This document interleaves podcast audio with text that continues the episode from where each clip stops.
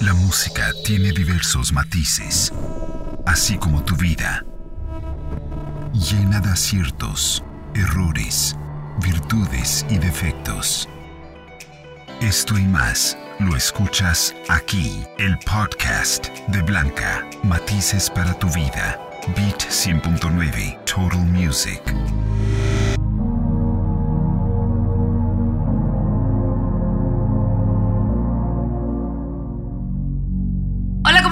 En este nuevo podcast con Rafa Moguel, eh, escritor, conferencista, mm, ¿qué más? Psicólogo, metafísico y muchas cosas más. Muchis- muchas cosas, muchas, hasta astrólogo. ¡Ole! que lo puedes checar en todas sus redes sociales como Rafa Moguel o Sanar Mental. En Facebook Mental. Sanar Mental. Vamos a hablar de las adversidades, ¿no? De cómo salir de las adversidades, de los problemas, de cómo le haces, porque suena, o sea, cuando no estás metido ahí y ves a tu amigo el de al lado, como que ves hasta la solución bien fácil. Pero cuando estás metido tú en una broncota, no ves cómo dicen, sino lo tupido.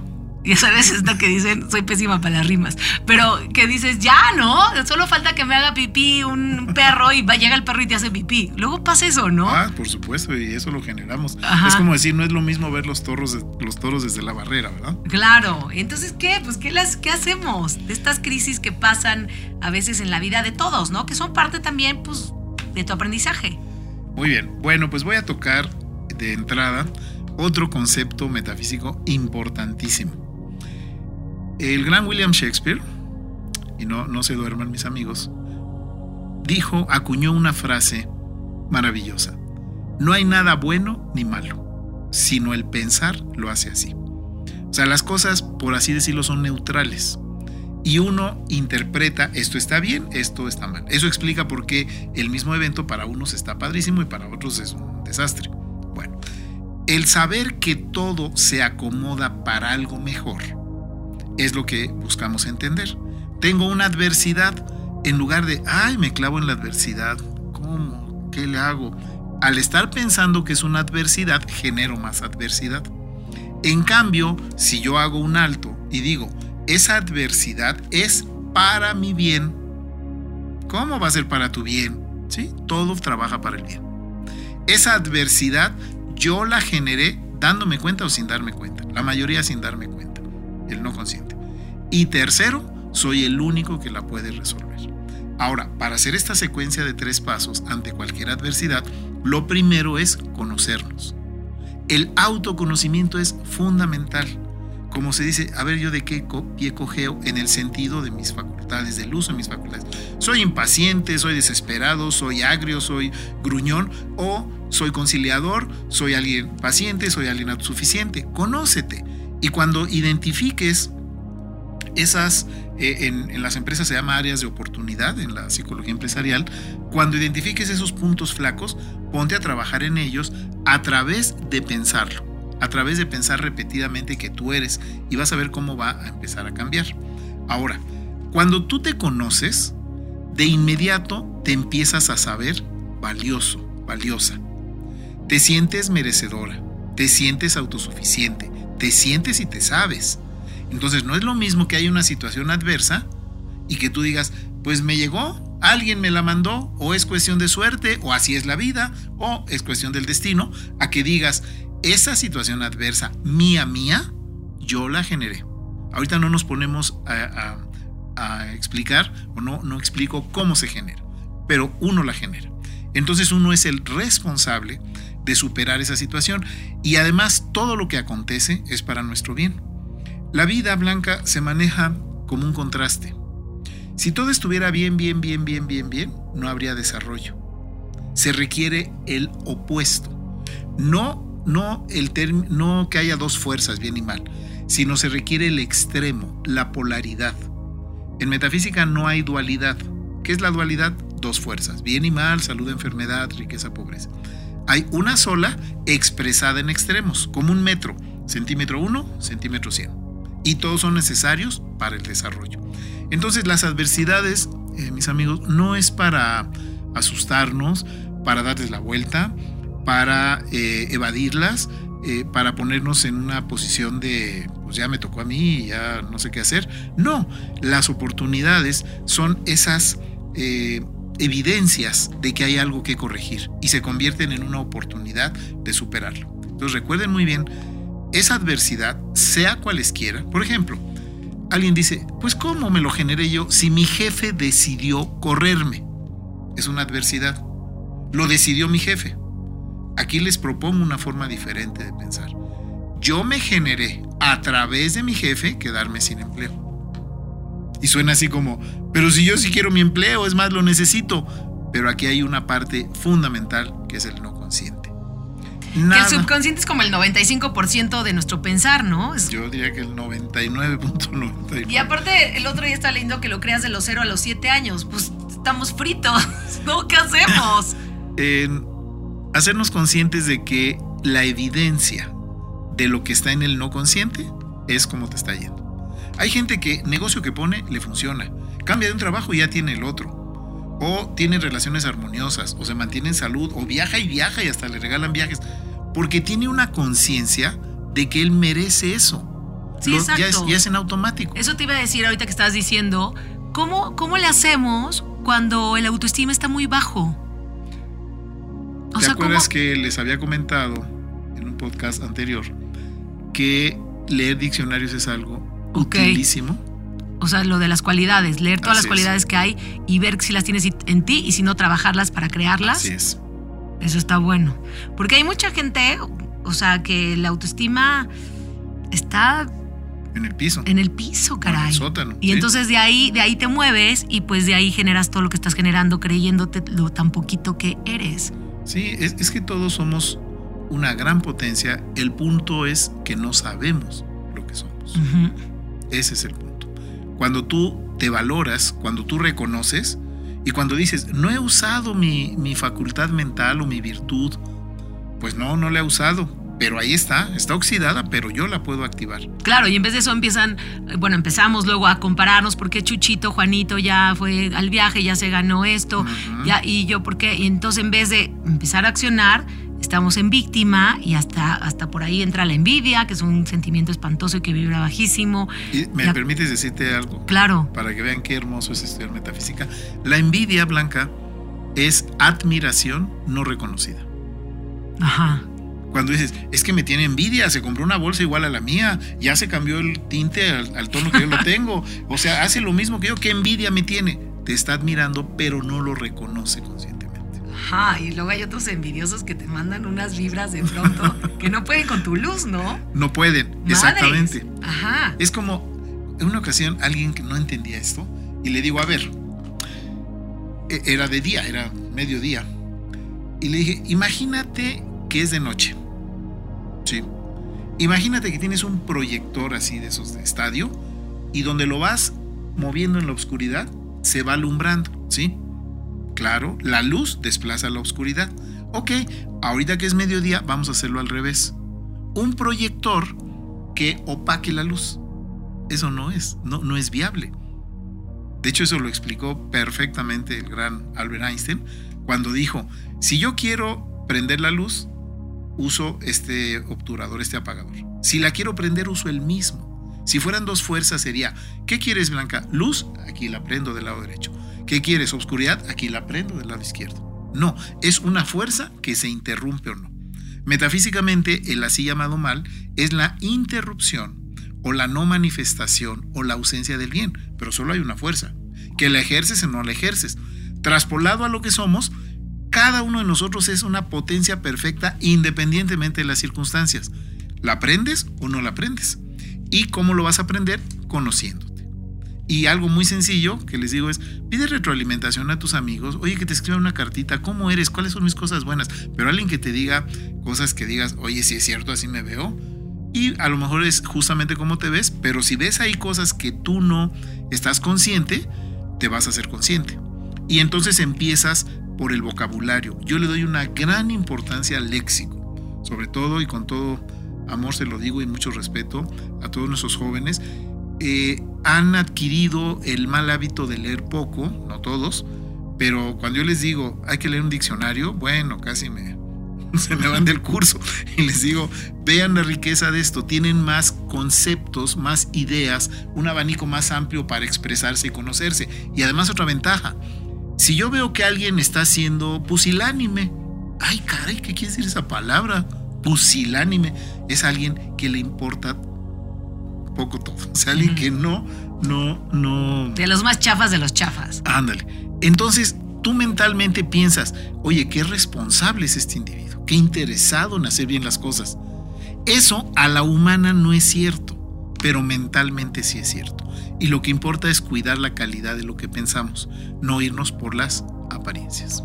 Ok, y por ejemplo, estás en una crisis, ¿no? Así se muere un ser súper querido tuyo, también te corren de la chamba, cortas con el novio, este, te rompes una pata. Estás ahí, o sea, estás justamente ahorita en donde no ves la luz, no la ves. Bueno, la luz no va a llegar de afuera, la luz surge de ti. Y lo primero es hacer una pausa. Por ejemplo, cuando hace la transición, que así se dice la llamada muerte un familiar, al estudiar metafísica entiendes que nadie muere, que solamente cambiamos de estado mental, estamos en otra vida. Entonces, y además que eh, pues el individuo que se fue siempre va a estar mejor y sigue vivo. Es como si se cambió de escuela y ya no lo vi. Cuando entiendes esto, le quitas el aguijón a la muerte. Le quitas ese pesar de, ah, ya se murió. Sí extrañas que ya no hablas o algo que le, ya, no, ya no convives con él, pero entiendes que está mejor y eso ya te alivia. Segundo, te rompiste una pata, como dices. La metafísica te dice, rompiste tu armonía en forma repentina y se reflejó en una fractura de hueso. Ay, pero yo no quería. Tú, blanca consciente, no. Pero tú, blanca no consciente, sí. Y aparte hay otra figura, que es el supraconsciente. Ya otro programa hablaremos de eso. Luego, ¿qué más me dijiste? Me corrieron de la chamba. Bueno, mira, eh, en los países latinos tenemos la mala costumbre de ser pesimistas. Si yo te digo, Blanca, perdiste tu chamba, ¿es para algo mejor? Se queda como en palabras, pero es verdad. Porque si tú lo piensas, así es. Y la otra que fue, te cortó el novio, es lo mismo. Las relaciones se dan en forma natural, cuando eres honesto, cuando hay comunicación, confianza, admiración, respeto. ¿Ya no funcionó? Pues primero me voy a cuidar a mí. La metafísica es egoísta, nos enseña a ser egoístas desde un punto de vista correcto. Egoísmo es primero tú, después los otros. Y para ayudar a los otros, primero tienes que estar bien. Lo que no se vale es ser ególatra u egocentrista, que nada más para mí. No, es yo estoy bien, yo puedo ayudar a los demás. A ver, llego a ver a alguien que está todo down. Eh, hay terapias psicológicas que buscan el acompañamiento. Ay, Blanca, sí, pobrecita, estás muy mal. Sí, yo sufro contigo, lloro contigo. Sí, amiga. Como un acompañamiento a nivel amistad, unos minutos está bien. Pero lo que debemos hacer cuando entendemos cómo es la vida o los metafísicos es, yo la veo feliz, yo la veo recuperada, yo la veo optimista, yo la veo activa. Ni siquiera se lo tienes que decir. Yo empecé a estudiar metafísica a los 17 años y de lo que me enamoré fue que el trabajo es en silencio. O sea, yo puedo estar aquí acompañándote y tú estás llorando, pero yo estoy pensando, qué mujer tan alegre, qué mujer tan feliz, qué mujer tan optimista, qué bien, me cae blanca, está perfecta. Y yo simplemente acompaño. Y estás mandando como si fuera pues, una vibración. Así es. Sí, o sea, entonces todo lo que, sí, como no compadecer, que no sirve de nada, justo lo dije hace poquito pero entonces mandar a todas las personas que quieras, mandarles algo bueno, a tu abuelito que esté enfermo, al jefe, a lo que quieras, es pensar en positivo y mandarles esa vibración. Correcto. ¿Y si les llega? Pero por supuesto que llega. Miren, nada más para dejarlos un poquito picados. En la metafísica se ha comprobado. Metafísica científica, ese es otro punto. Por metafísica hay algunas disciplinas que han usurpado, que yo soy metafísica, ¿sí? Por ejemplo, pues no sé, chamanismo, este, brujería blanca, santería, este, angeloterapia y biomagnetismo. Todo aquello en lo que participe algo físico no es metafísica. Entonces la metafísica científica es únicamente usas tu pensamiento. Así ya con eso, ah, entonces yo puedo eh, hacer, puedo causar cosas diferentes a las que tengo, sí. ¿Qué requiero? En tu experiencia individual cambia tu pensamiento. Pero es que las cosas están de la patada. Esa es la apariencia. La realidad es lo que tú piensas. Ah, como dicen, si piensas que puedes, puedes, si piensas que no puedes, no puedes. Así las dos son correctas. Entonces te pones a hacer como afirmaciones, las escribes, las lees. Sí, esa es una de las técnicas. La afirmación en sí no es lo que logra. Lo que logra es el pensamiento sostenido en un, en un lo que dijiste, tu atención sostenida en algo. Miren mis amigos, es como la luz. La luz que tenemos aquí en este estudio es, es benéfica, es inocua porque pues, no nos afecta, al contrario, nos ayuda. Pero esta misma luz, si la concentrásemos y la pasamos por un prisma, la convertimos en un rayo láser. Un rayo láser es luz, concentrada. Y el rayo láser es capaz de cortar metal y concreto y pacas de tela. ¿Cómo? Si es luz, es lo mismo. E, el problema principal es que este, dispersamos nuestro pensamiento. Hay que aprender a concentrarlo. Voy por eso y lo concentro. Me enfoco. Me enfoco, exactamente. Me enfoco, intenciono y no descanso. O sea, es una chamba de todos los días, todo el tiempo. pero es muy agradable. Cuando ya le encuentras lo que yo llamo la dulzura del pensar, es muy agradable. Sí, cuando empiezas a ver todos los resultados uno tras otro tras otro, pero por mientras, por eso no hay que desesperarnos, tener paciencia y cambiarle, porque tal vez llevamos muchísimos años con estas creencias, que las tenemos casi casi tatuadas, y entonces nada más hay que como destatuarlas ahí con agua y jabón y empezar a crear. Y, no se lleva mucho tiempo. ¿eh? Yo, yo he tenido muchos alumnos que están pues muy escépticos y cuando tienen la intención de mejorar su vida, cuando menos se enteran ¿sí? de, de qué está pasando. Porque hay un proceso. Primero tienes una información la información es algo que no tiene forma, es informe. Lo razonas y dices, ah, eso que dijo sí me cuadra, esto sí lo acepto, esto no. Tú filtras y entonces ya tienes un conocimiento en base a la razón. Luego lo llevas a la práctica. Cuando lo llevas a la práctica ya te apropias de ello, es el sentir. Dices, oye, qué padre, de una información ya llegué al entendimiento y falta el paso más importante, que es la sabiduría. La sabiduría es la aplicación de lo que ya entiendes. Ok. Un libro que nos puedas recomendar. Pues todos los manuales de Piensa Bien, pero hay un libro en particular que seguramente ya muchos han leído, que se llama El juego de la vida, de esta gran escritora del siglo antepasado, Florence, como Florencia, Florence Scovel. Es, es de Sofía, C de casa, O V E L. Scovel y su segundo apellido es Shin ella en una forma muy sencilla habla de justamente lo que les estoy compartiendo. Ok, ¿y, los manuales que dijiste, dónde los pueden encontrar? Bueno, ahí sí tendrían que inscribirse a algún curso conmigo, pero les tengo una buena noticia. Desde hace dos años y medio, justo cuando empezó la pandemia, empecé a, dirigir un programa semanal, dominical, los domingos a las 8.30 de la noche, gratuito.